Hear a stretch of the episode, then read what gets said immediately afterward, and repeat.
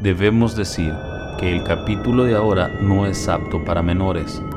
Hay pequeñas supersticiones que mencionan que, por ejemplo, el 28 de octubre del 2010, un colaborador de un prestigioso portal murió desangrado tras arrancarse la mano a mordiscos minutos después de subir a su web un artículo nombrado La maldición del exorcista. Por estas casualidades de la vida, estoy grabando esto solo, en el estudio de mi casa, con una pequeña tapadera de refresco llena de agua bendita y una velita blanca por ahí. Bienvenidos a la otra cara de los cuentos. Hoy les traemos algunas de las tragedias que rodean la cinta maldita. Hoy hablamos, como anteriormente lo mencionamos, del exorcista la película que causó un gran impacto allá en 1973. Hoy es un capítulo especial porque hoy tendremos una voz invitada, una pequeña voz que irá apareciendo dentro de nuestro capítulo y cuando usted la escuche sabrá que es una amiga de este podcast, una colega periodista, una persona que admiro mucho y que creo que en este capítulo necesitábamos una variante narrativa. En esta oportunidad nos acompañará la colega Iliana Cornejo como segunda voz. Esta no tan ficción inicia ya por 1949, a finales de la Segunda Guerra Mundial, entre todo el ajetreo de balas, campos de concentración, canciones de paz, allá, en medio de todo esto, una madre se debate entre el miedo y la preocupación. El miedo de no saber combatir ciertos fenómenos que aparentemente son paranormales y la preocupación. La preocupación de que estas manifestaciones no eran fenómenos clínicos, no eran heridas que no sanaban, no eran brazos que se quebraban y se enyesaban, no, no era nada de eso. El joven solía levitar por la casa, Solía hablar con voz gutural, en un lenguaje incomprensible. Lo que usted puede decir, ah, hablaba en lenguas. También manifestaba una fuerza sobrehumana. Todo eso lo exhibía un pequeño niño de apenas 14 años en un suburbio de Washington, D.C. Que, como padres sabemos que si esto no se resuelve con pastillas o con algún brebaje, venga hijo, tómese esto, plan plan, no no era la solución. La solución de esta historia está en las manos de un cura, un padre, un jesuita, uno de los primeros que inspiró al Padre Amor para ser uno de los más célebres exorcistas conocidos en la actualidad. Hoy, como usted ya escuchó, hablamos sobre los misterios que envuelven a la película maldita, al exorcista. Existen dos peculiaridades que debemos de abordar antes de empezar nuestra narración. Uno, que por lo general en las morgues estadounidenses se acostumbra a llamar John Doe a las personas que por algún motivo no pueden identificarse. En este caso, en el caso particular de nosotros, al niño de 14 años que sufre este episodio, lo llamaremos Ronald. A medida vayamos avanzando en el relato, le iremos cambiando los nombres por los de las películas. Efectivamente su nombre no es Ronald, no. La Iglesia Católica tiene bajo su poder y muy bien resguardado el nombre de la persona. A pesar de que usted navegando por el Internet pueda encontrar los nombres verdaderos, nosotros no los trataremos aquí. Ya que para este relato no es nuestra intención que conozca el nombre real sino que disfrute más esta breve historia. Efectivamente, en los documentos que tiene la Iglesia Católica aparece el nombre Ronald. Ronald II. El segundo aspecto que tenemos que mencionar es que Ronald es un niño. Pero recuerde que en la película la peculiaridad es que quien sufre la posesión es una niña. Se llama Regan interpretada por Linda Blair. En este caso es un joven pequeño, 14 años de edad, desblanquecina, una estatura medianamente normal, una condición física normal también, que debería andar jugando bicicleta o fútbol americano o en la calle con sus amigos. Recuerde que para estos años eh, los videojuegos se unificaban en salas o en clubs donde los chicos tenían que ir y aún no estaban muy desarrollados. Ronald no solía hacer eso. Era un chico casero que pasaba en su hogar más tiempo que el necesario. Su casa era una casa bonita, muy bonita a simple vista. Una sala pequeña de estar a la izquierda, una cocina a la derecha, un comedor al fondo, unas escaleras que dirigían a un segundo nivel, en la cual se encontraba una habitación, la habitación donde todo pasó. Aquí es donde todo comenzó. Es una habitación pequeña.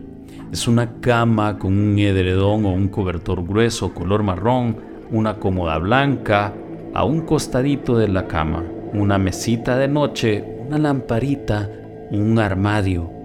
Armario que tenía, según los informes, tenía talladas cruces con un cuchillo. Pero no, no piense que eran cruces invertidas, no, no, no. Son cruces normales. La casa también tenía un pequeño sótano, sin ventanas, con paredes cubiertas de madera, un suelo simple, un concreto sin pulir, tosco. En verdad hay una sensación de ahogamiento si usted se encuentra dentro de ese sótano. Se siente una sensación de estar atrapado, de estar encarcelado. Ahí también se realizaron algunos de los exorcismos. Hablemos un poco del otro bando. Williams S. Border era un sacerdote católico de la compañía jesuita.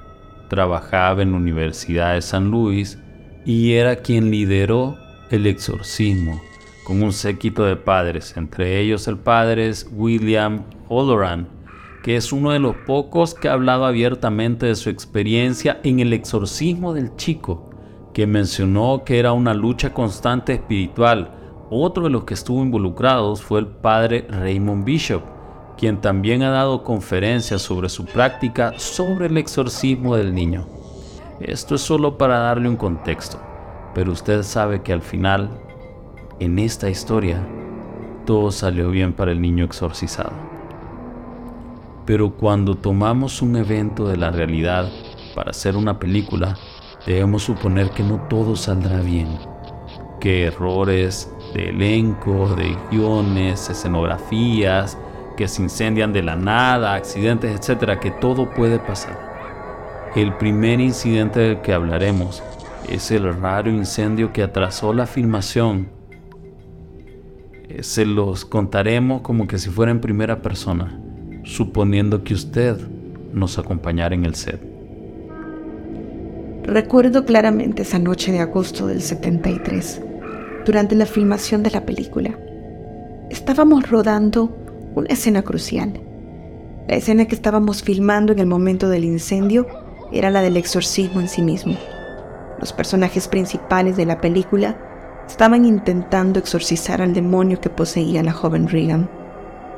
Cuando de pronto, una de las explosiones fue mucho más grande de lo esperado. Una gran bola de fuego se desató en la casa y antes de que pudiera reaccionar, las llamas se propagaron rápidamente por toda la estructura. Recuerdo que la casa estaba decorada con elementos de la tradición católica, cruces, figuras de santos. La atmósfera estaba tensa y oscura por todo lo que ocurría. Pero cuando el fuego se desató en el set, hizo que la escena se volviera más aterradora y caótica de lo que se había previsto. Sentí una sensación de pánico en el estómago cuando vi cómo se extendía el fuego. La gente corría por todas las direcciones gritando y tratando de encontrar una salida. El calor era insoportable y el humo llenaba el aire. Y aunque nadie resultó herido en el incendio, el set quedó destruido y tuvimos que retrasar la producción mientras se reparaba y buscamos un nuevo lugar para filmar. Otro de los accidentes más notables ocurrió durante el rodaje en la escena que Regan, la joven poseída, arroja al padre Carras por la ventana. Recuerdo ese día. Estábamos filmando la escena en que mi personaje es arrojado por la ventana por la joven poseída. Era una escena complicada y peligrosa, ya que implicaba que me levantara una grúa mientras estaba atada a un arnés y luego fuera soltada para caer al suelo, pero realmente todo estaba bien. Sin embargo, algo salió mal. Me dejaron caer al suelo, el equipo de producción corrió hacia mí preocupados. Sentí un dolor intenso en la espalda. Me ayudaron a llegar rápidamente a la enfermería del set y después de una revisión médica estuve fuera de la filmación aproximadamente tres meses, hasta que me recuperé y regresé para terminar la película. Fuera de los accidentes del crew, también habían errores técnicos. Se vieron dentro del film, de la propia cinta, en la ajustada grabación de la cinta. Al parecer, sin que nadie la manipulara, fue borrada. En otras palabras, no grabó. No hubo impresión de la imagen a la hora de extraer la cinta. Al igual que el sonido, la sincronización de labios cuando los actores hablaban y actuaban no eran iguales. Algunos fallaban, no se lograba entender algunos, otros simplemente nunca se lograron igualar, por lo que estas escenas tuvieron que volver a grabarse. Hubo escenas que tuvieron que ser vueltas a grabar y algunas que simplemente por decisión del director no se incluyeron en la versión original. Una de ellas es la famosa escena del Spider Walk, que es en la que Regan desciende de las escaleras de su casa en una posición invertida con el cuerpo viendo hacia arriba, las manos y los pies en el suelo y la cabeza girada hacia arriba terminando en el final de la escalera vomitando sangre. La escena fue filmada durante la producción, pero el director decidió eliminarla de la versión final porque según él no encajaba en la película. Deja que puedas ver la escena hasta en YouTube. Una de las cosas más increíbles dentro de la filmación se trató de la visita de un padre, de un jesuita, que invitó el mismo director de la cinta. Esto porque pasaban algunas cosas extrañas. Cuando empezaban a grabar la temperatura bajaba de golpe, bajaba de golpe como que si el aire acondicionado se activara en los grados más fríos, porque objetos extremadamente pesados para una sola persona se movían del lugar, porque las luces se apagaban, porque parpadeaban de un momento a otro, porque habían extraños gruñidos provenientes de la pared. El nombre de este padre era Thomas Berningham, un jesuita que trabajó como asesor técnico en la película quien también se aseguraba de todos los pequeños detalles del ritual del exorcismo. Además de eso, era el consejero el que protegía al set. In nomine Patris et Filii et Spiritus Sancti, adjuntorium in nomine Domini, en el nombre del Padre, del Hijo y del Espíritu Santo, nuestro auxilio está en el nombre del Señor. Así comenzó la bendición del set del Padre Thomas. Recuerdo que todo el equipo de producción estaba un poco nervioso por la naturaleza de la película y del exorcismo. Una vez en particular, cuando estábamos filmando una escena particularmente intensa, en la cual el padre Carras ha sido arrojado por la ventana y ha muerto, en esta escena, en la parte del exorcismo, bajó la temperatura hasta el punto que detuvimos la grabación y se tuvo que realizar una bendición en el set. En otra ocasión, se informó que una figura oscura, siluetada, que se asemejaba al retrato del innombrable, apareció en una toma durante una escena en la que la actriz Mercedes McBride estaba grabando su voz para el personaje del demonio. La figura parecía que se movía atrás de ella en la grabación. Lo raro, lo inusual, es que no había nadie más en esa habitación en ese momento. Sin olvidar que cuando esta fue exhibida en los cines y terminaba, el público sufría desmayos, vómitos, reacciones emocionales y hasta supuestas posesiones. Por lo que en la sala de exhibición tenían un pequeño equipo médico y un padre por cualquier reacción emocional, física o espiritual. Recuerde que la evocación es que el Espíritu le aparezca. La invocación es invitar al Espíritu a entrar en usted. Tome en cuenta esto porque si este capítulo le pareció genial, recuerde que la fantasía y la oscuridad son reales. Que duerma con Dios.